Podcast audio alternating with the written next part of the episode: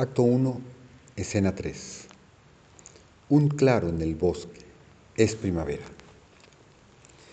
Hay flores en la hierba, flores de cerezo en los árboles. En el centro de la parte trasera del escenario hay una especie de enramada, hecha por el tejido de las ramas que aún siguen creciendo en tres paredes que dan a un techo. En la enramada está un sofá levantado de ramas entretejidas, cubierto con paja y descansando en el sofá está Gelas. Al levantarse el telón por la izquierda, entra con bastones la anciana de la escena 1. Va cojeando a la enramada con los ruidos de la edad y torpemente de rodillas en el sofá cae y tocando a Gelas con sus manos radiantes. La anciana con bastones. Ah, qué fortuna que te encontré, querida. Mi corazón no me dejaba en paz en estos meses por todo el mal que te hicimos. Tú tan sola, tan sola, querida mía, te has ido lejos, querida mía, balbucea. Gelas abrazándola. Oh, gracias por venir, abuelita. Es tan dulce ver otro rostro y tan pronto, tan pronto, ahora más que nunca te necesito. La anciana, ¿y qué haces aquí, sin fuego para calentarte, sin agua caliente para lavarlo, ni un trapo limpio para taparte? Gelas, es un lugar agradable, es seguro, ahora me encanta.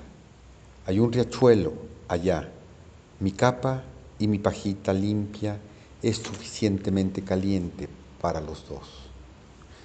La anciana rápidamente recogiendo leña para encender fuego. ¿Y no has estado asustada, cariño? Gelas, más aterrorizada que en toda mi vida, con más miedo de lo que pensé que uno podría tener y seguir viviendo. Pero ya pasó, ahora no tengo miedo. La anciana, ¿Qué sucedió? Dime. Gelas, ese día nos apedrearon. Sabía que tenía que huir, alejarme de Homero, para salvar a su bebé. La anciana, y viniste aquí sola. Gelas, sola. Algo dentro de mí dijo, debo ser destetada de la debilidad para hacerlo crecer fuerte. Tengo que tragarme el miedo para que Él nazca sin miedo. Pobrecita, traje un saco de frijoles, viví sobre las vallas, encontré miel silvestre. El cielo me cuidó, el cielo también me asustó. La anciana, ¿cómo? Ella trae un fuego encendido cerca del sofá y está poniendo una jarra de agua para calentarla. Gelas. Ahora que acabó puedo hablar de ello, abuelita. Algunas veces, en esas noches, cuando la luz del cielo se iba y la oscuridad se arrastraba, deforme por las rocas y por los árboles, engullendo a la nada y a la noche, el miedo me venía como un violador. Todos los temores que alguna vez brotaban estaban al acecho para poseerme. El miedo a los ladrones, a los demonios, a los salvajes animales, a los malvados hombres, a cada sombra, a cada rama que se agita. El miedo a mi cuerpo, a mi alma, a mi mente y a todos los desconocidos horrores que las echan. El temor por Homero, por mi bebé y por cada herida que la crueldad o accidente que sin sentido podrían hacerles.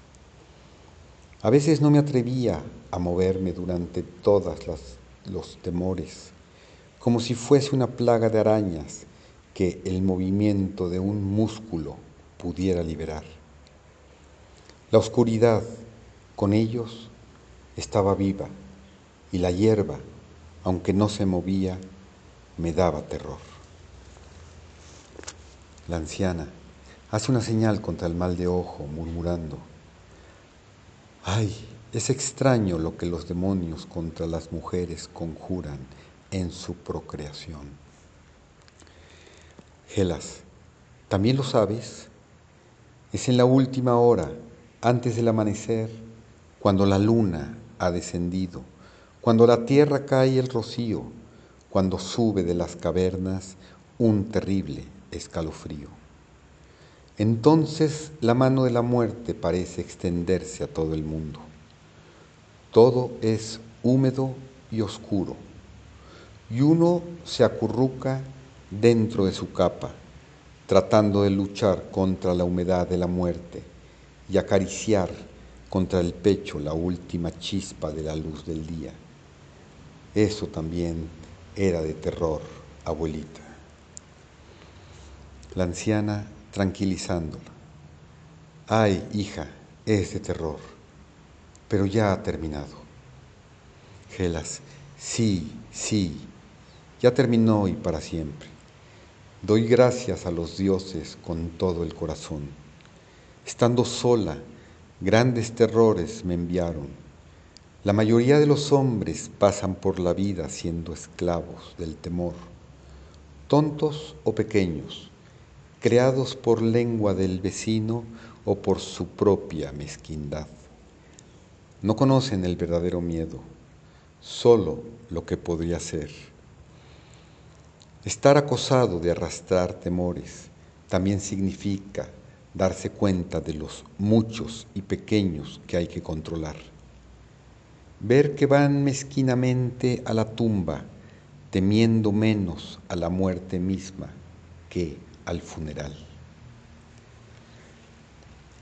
Durante estos últimos discursos, la luz en el bosque se ha puesto azul y fría, pero ahora iluminan de nuevo la luz del sol caliente. La primavera se reafirma. La anciana, dime cómo te los quitaron. Una noche de repente sentí que no hay nada sino este cuerpo. Todo era casi negro. Y el dios Apolo y la luz en él mismo. La tierra parecía desvanecerse, los árboles, las personas, incluso los dioses menores. Solo mi débil y tierno cuerpo existía en el universo y dentro y fuera de él la luz. Y aquí no había lugar para el miedo, ninguna grieta o hendidura en el universo por el que pudiera entrar, ya que este necesita oscuridad y no había más que luz. Y en ese instante sentí resolverse dentro de mí, revolverse dentro de mí, de mi vientre al niño, y el niño también era luz. Y en ese instante sentí revolverse dentro de mi vientre al niño, y el niño también era luz.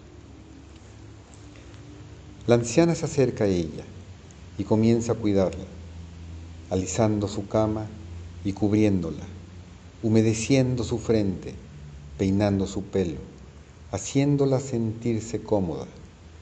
Al hacerlo, una alondra comienza a cantar en el cielo sobre el claro. Y qué agudos trinos se elevan y flotan llenando el bosque de alegría.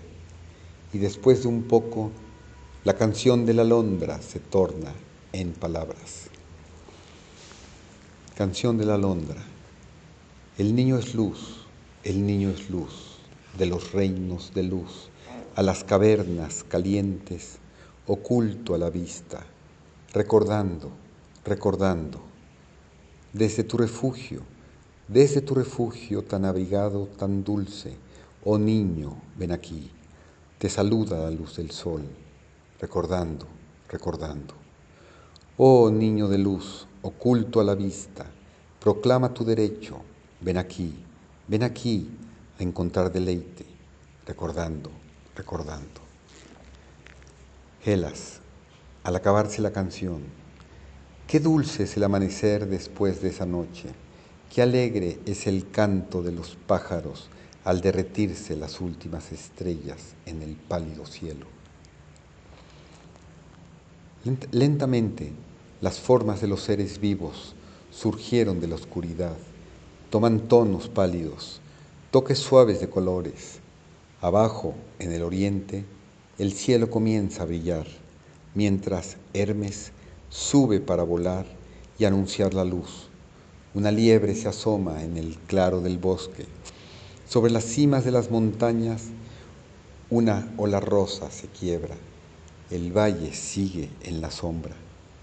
Por fin en el horizonte media luna creciente brilló.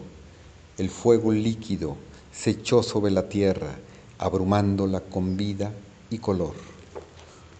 Oh, qué alegría llega con ese sol, qué felicidad. El rocío se eleva hasta el cielo, la tierra se calienta, las flores se abren, los insectos se levantan zumbando en el aire, los potros relinchan y juegan en la colina. Todo es alegría y luz, pues el miedo se ha ido para siempre. Canción de la Londra. El día ha amanecido y la noche es desdeñada.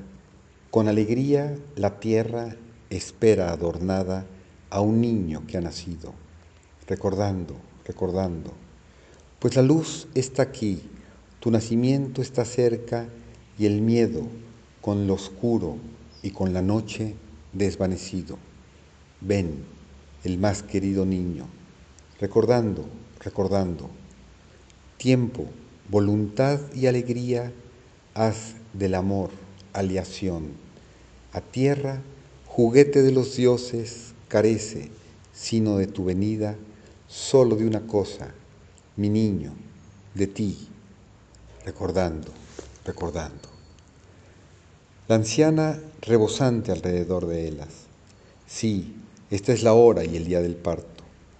Mi oveja cargaba cuatro corderos fuertes la semana pasada y la yegua del capataz tuvo un potro que galopaba.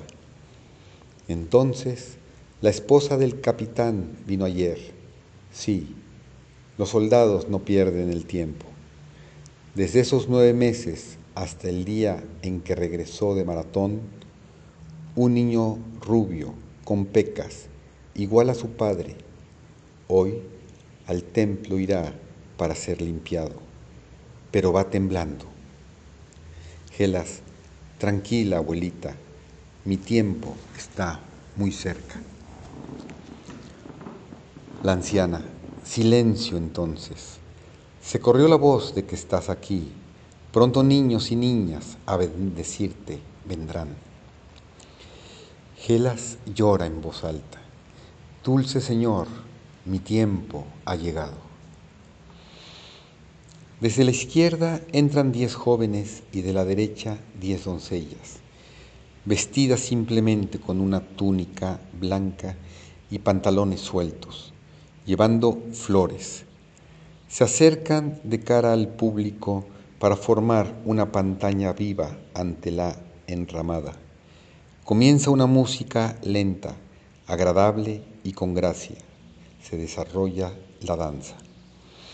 Al igual que los abedules jóvenes en el viento, las danzantes vestidas de blanco se doblan con su ritmo hacia la derecha, enderezan sus brazos como ramas en el viento y se columpian una sobre la otra. Se retiran, el ritmo las dobla y con gracia hacia la izquierda balancean sus brazos se inclinan al retirarse y se voltean. Se inclinan profundamente hasta el mismo suelo bajo el viento del ritmo. Voltean y avanzan de nuevo. Una vez más, están dobladas como abedules a la derecha y una vez más el viento de la música mueve sus brazos.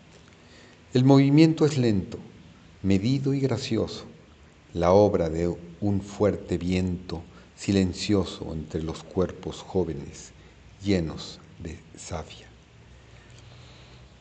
Debido a que los cuerpos son jóvenes y elásticos, contestan amablemente al viento, y porque son jóvenes y llenos de savia, el viento puede poseerlos totalmente y en silencio, ya que con todo su silencio e invisibilidad, el viento es fuerte y viene de muy lejos y no se niega. Así, la cortina blanca se dobla, se retira, se sumerge, olas y mareas avanzan con el fuerte soplo del viento. No hay nada más que el movimiento blanco y el lento oleaje de la música que barre uniformemente hacia atrás y hacia adelante como una marea irresistiblemente. A medida que la música se desvanece, los danzantes poco a poco se dividen, separados por una última brisa para revelar la enramada. Un silencio absoluto cae, la tierra está callada. Y Gela se inclina desde el sofá, sosteniendo a un niño bebé, dejando que sus pies toquen el suelo. Y el niño llora. En el mismo segundo, las danzantes arrojan sus flores a sus pies. La canción de la landa se eleva, el aire está lleno de risa y llanto, y la naturaleza otra vez se revuelve con felicidad. Cantan. Un niño camina.